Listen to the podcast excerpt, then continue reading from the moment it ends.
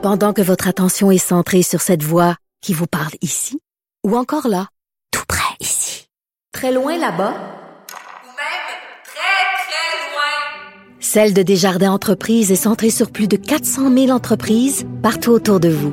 Depuis plus de 120 ans, nos équipes dédiées accompagnent les entrepreneurs d'ici à chaque étape pour qu'ils puissent rester centrés sur ce qui compte, la croissance de leur entreprise.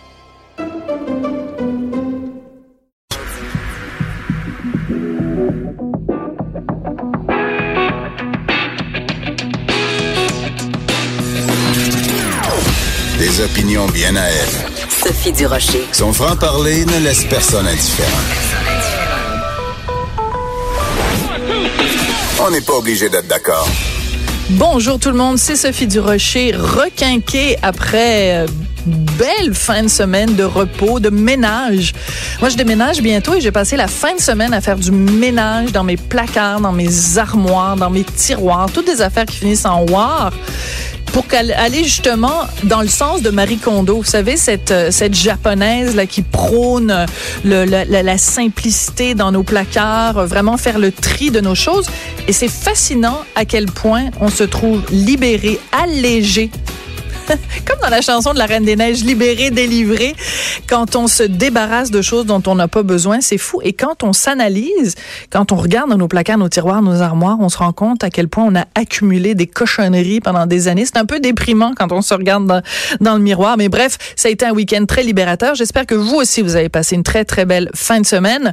On est maintenant lundi et c'était le week-end du Super Bowl. Alors, c'est très intéressant avec les médias sociaux aujourd'hui. Quand il y a des gros événements comme ça, très rassembleurs. On n'a même pas besoin d'assister à l'événement. On n'a même pas besoin de le regarder à la télé. On a juste à suivre les gens qu'on aime sur les médias sociaux. Et là, c'est comme si on vivait l'événement par euh, médias sociaux interposés. Alors évidemment, plein de gens ont dit à quel point c'était plate le spectacle de la mi-temps. Mais il y a quelqu'un qui avait prévu tout ça. Oui, il est devant moi, cet homme, Thomas Leblanc, donc, qui est chroniqueur pour Urbania et qui est animateur du podcast d'humour LGBTQ Chosen Family. Alors, il y a quelque temps, il avait écrit, ben écoutez, c'est le 1er février, donc vendredi, il a écrit ça dans Urbania. Le texte, le titre de sa chronique, c'était Cher Maroon 5, groupe le plus plate de l'univers. Bonjour Sophie. Thomas est en studio. Bonjour Thomas. Écoute, on, on a prévu vendredi de t'inviter pour parler de ça. Oui. Et là, ta prédiction s'est avérée parce que toi, tu disais à quel point tu t'attendais à ce que ce soit plate, à quel point tu trouves que ce groupe-là est plate. Mais je suis curieux, Sophie, est-ce que tu connaissais Maroon 5? Oui, Moi, je connais. quoi ta, ta, connaissance de Maroon 5? Ben, Move Like Jagger. Oui. Et puis, euh, une autre tune là, que, évidemment, je connais le refrain. This love has taken its toll. Ouais. Quelque chose comme ça. Mais je suis pas capable de dire le titre de cette chanson-là. Ce qu'il faut savoir, c'est que Maroon 5, c'est un des groupes qui a le plus de succès depuis près de 20 ans. Quand on regarde les palmarès, ils ont plus de succès au numéro 10. En fait, la longévité de leur succès ouais. remonte à 2004. C'est vraiment impressionnant sur papier. Fait que je comprends que les organisateurs se soient dit, ah ben ce groupe-là, ils ont plein de succès. Mm. Ils avaient de la misère. Ils ont la rumeur, c'est qu'ils avaient demandé à Rihanna de faire le spectacle ouais. de la mi-temps. Ça aurait été quand même formidable. Il euh, faut savoir aussi que dans les dix dernières années, la mi-temps, ils ont fait un virage vraiment pop avec Beyoncé, mm -hmm. avec Lady Gaga, avec Katy Perry, avec Madonna, avec Bruno Mars. Donc on est vraiment dans cette lignée-là. Mais là, avec toute l'histoire de Colin Kaepernick depuis quelques années, il n'y a plus vraiment d'artistes qui voulaient nécessairement monter le show cette année.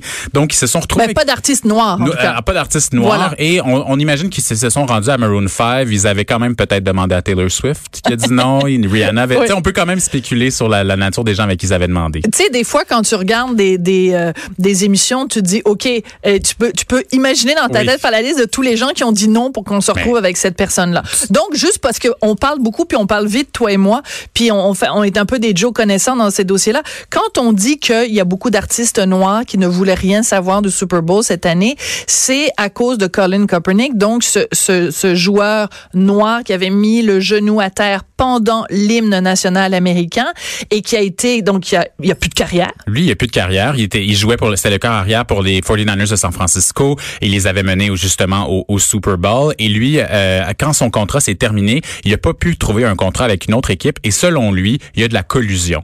Donc la, la solidarité dans la communauté afro-américaine vient du fait que selon Kaepernick, qu'il y a une collusion entre toutes les équipes pour pas le faire jouer. Ouais. Et des artistes comme Rihanna ou même Cardi B, qui est pas afro-américaine, qui est hispanique, se sont dit, ben nous, en solidarité, on n'ira pas faire le spectacle de la mi-temps. Mais l'affaire, c'est qu'Atlanta, c'est la capitale culturelle afro-américaine. C'est la capitale du hip-hop.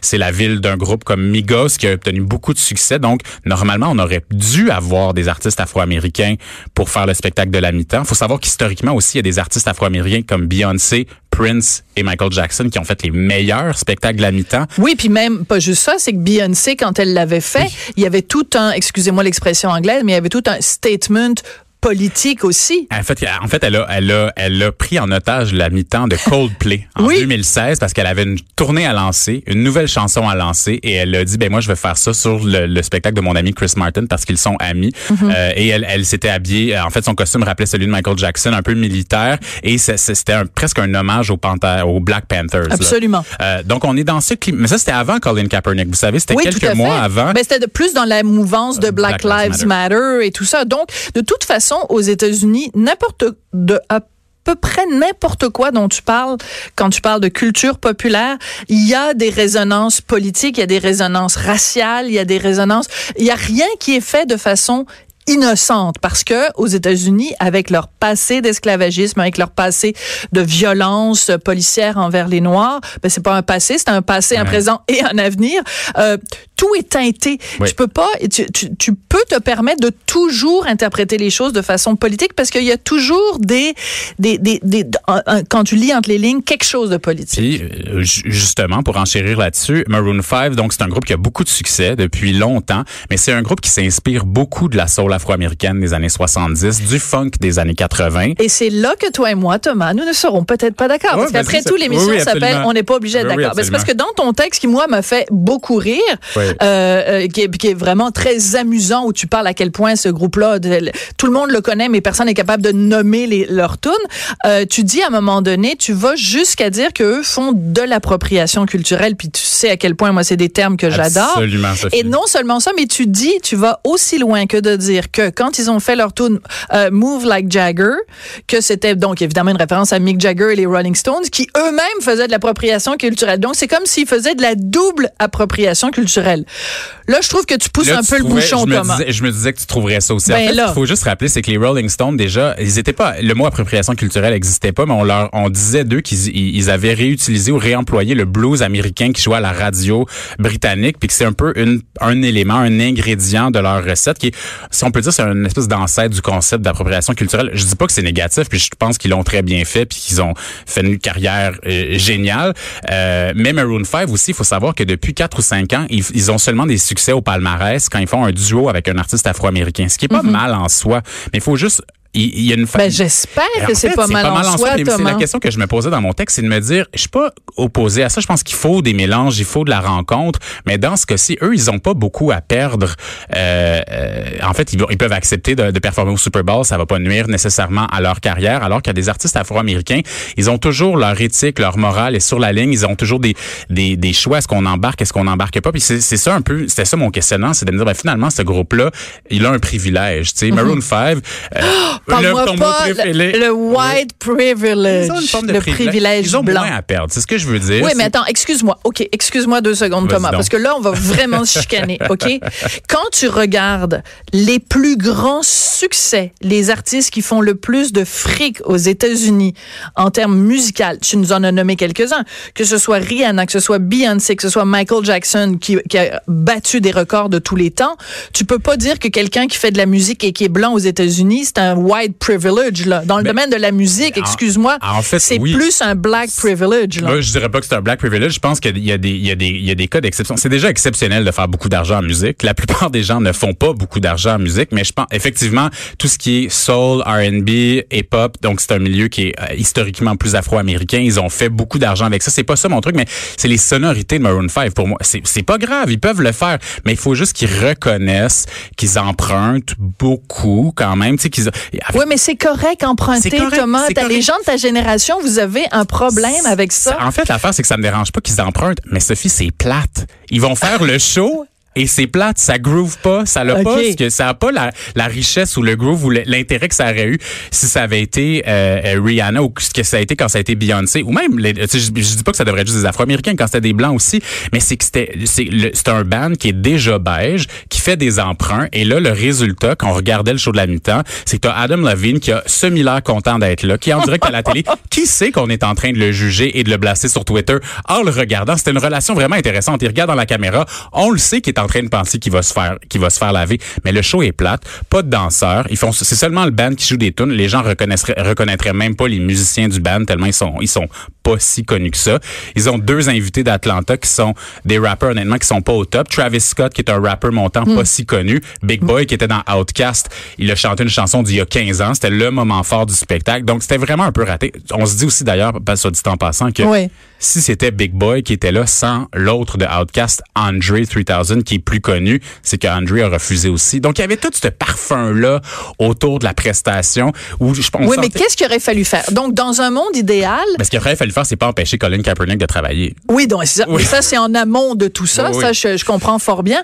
Mais si on, on se place d'un point de vue culturel, est-ce que euh, euh, est-ce qu'on peut dire que Adam Levine et les gens de Maroon 5, en acceptant de jouer à la mi-temps, sachant tout le passé, Oui. toute l'histoire de Colin Kaepernick, est-ce que c'est un petit peu des collabos? Je- je- Le terme est très Oui, oui, très le fort est là, fort, là, je comprends. mais disons que c'est pas des résistants. C'est pas des, non, non, C'est plus des, collabos que des résistants. des Donc ils sont résistants. pas, ils sont peut-être pas positionnés du bon côté de la cause. Je pense qu'ils se sont pas positionnés du bon côté de la cause. Et euh, oui, ils ont des succès radio. Je pense que Maroon 5, c'est un groupe de studio. C'est un groupe vraiment qui... Vous savez que sur Spotify, c'est le troisième groupe avec le plus de streams dans les groupes. Sans les artistes solo l'année passée. Mais c'est quand même... c'est des gens qui ont du talent. Je vais pas leur enlever Ouais, mais sa voix talent-là. était pas si géniale que ça en plus. voix, Puis le gars, il est juge à The Voice. Euh, il est juge à The Voice et il y a quand même, je sais pas si vous vous souvenez, mais l'année passée c'était Justin Timberlake qui avait Ouais. le puis on avait déjà dit que c'était le plus plat de l'histoire, mais là Justin Timberlake c'était comme c'était Michael Jackson par rapport à, à, à Maroon 5. OK, ta meilleure mi-temps de tous les... Ah, moi, de- c'est Beyoncé, 2013. Beyoncé, de vraiment, là, ça, ça reste, je la regarde encore. Euh, Pour moi, c'est un classique. Elle a utilisé le médium de la télévision, le médium du stade. C'est immense comme opportunité, mais c'est beaucoup de pression. Il y avait des caméras qui étaient au-dessus d'elle, euh, tous les angles, les chansons. Elle avait réinvité les deux filles de Destiny's Child. Donc, Oui, moi, c'est oui, oui. moi, ça reste là, ma, ma, préférée. Ben, moi, Lady Gaga, 2017. C'est formidable aussi. Lady Gaga, c'est vraiment... Je sais pas si... Je suis mariée, là. Faut Mais si j'étais aux là. femmes, c'est Ben oui, Lady Gaga que je voudrais épouser. Quel talent extraordinaire. Puis Ouais. en plus, dans euh, A Star is Born, mon Dieu, elle est absolument, elle a tous les talents. Ouais. Et quand elle était au piano, Lady Gaga, pendant Sparrow, puis à un moment donné, elle s'est retournée vers la caméra, puis elle a dit, elle a salué ses son- parents. ses parents. Ah, moi, là, elle m'a fait craquer. J'ai trouvé ça absolument extraordinaire. C'était très réussi. Puis il y a- il y, a vraiment aussi cette réalité-là. Depuis quelques années, c'est meilleur quand c'est des filles. C'est juste un meilleur show. Vous êtes That's tout le it. temps en train d'analyser ça. Qu'est-ce que vous avez, ta génération, Thomas? Vous êtes tout le temps en train de tout analyser, les filles, les gars, les noirs, les blancs, les, Ben, les hétéros, les gays, les non-binaires. je Arrêtez! faut- je sais pas, moi, ça me, je, moi, je suis un allié. hein. Je veux juste que ça aille bien pour tout le monde. puis, Non, euh, t'es divisif. je suis divisé. Ben, c'est, oui. c'est vrai que c'est ça qu'on dit de nous. C'est vrai que c'est ça qu'on dit de nous. J'ai pas, pas la réponse. Moi, on dirait que ça me met mal à l'aise déjà. Moi, déjà, écoute, un, Un Eminem, artiste, un artiste. Pourquoi tu dis c'était meilleur parce que c'est des filles? Oui, Voyons non, donc. mais un artiste, c'est un artiste, mais il y a quand même des, des, des, des, des limites, euh, que, ce- que ne serait-ce au niveau du, du harcèlement, de, la, de, de, de l'objectification, qui sont mises sur les femmes, qui sont mises sur les communautés marginalisées, qui sont pas là nécessairement pour les hommes hétérosexuels blancs. C'est mon avis. Je sais qu'on n'est pas d'accord, mais c'est pas grave. Ouais, mais toi, t'en as deux sur trois. T'es un homme blanc. Oui, oui, moi, oui, c'est Au ça. moins, t'es pas hétéro, là, Au ça te sauve. Ah, ouais, ça me sauve. Ça te fait un privilège de moins. De moins, oui. Donc, j'ai une, j'ai une petite, j'ai une petite carte dans mon, euh, dans Puis moi aussi, j'en ai juste deux. Moi, je suis blanche, puis je suis. euh, euh, Qu'est-ce que j'ai d'autre? T'es hétéro, Je suis hétéro. femme. T'es une ouais, femme, c'est ça, je suis une femme. au moins la carte- au on a ça en commun. femme. OK, merci beaucoup. Ben écoute, c'est euh, la prochaine chicane, Absolument. on viendra parler de, de rangement, tiens, la prochaine Parfait, fois. Marie merci. Kondo. Merci, Thomas Leblanc. Donc, vous pouvez le lire euh, dans Urbania. Puis, je sais pas si je dois faire ça, la promo de tes podcasts, parce qu'on a des podcasts, nous aussi. Ben, si, c'est- Ben là, ça me fait plaisir. As un gentil. podcast d'humour LGBTQ qui s'intitule Chosen Family. C'est toujours un plaisir de te voir, Merci. Thomas. Puis Se chicaner en génération. J'ai l'âge d'être ta mère. Trois fois être ta mère. J'ai l'âge d'être ta grand-mère, moi aussi. Ben non, ben non. Oh, vous écoutez bien sûr, on n'est pas obligé d'être d'accord. Après la pause, ben, je sais même pas c'est quoi, je regarde sur mon petit papier. Ah oui, on va parler d'apostasie. C'est- Tu sais quoi Euh, l'apostasie? quand on se fait mettre dehors de l'église? Quand tu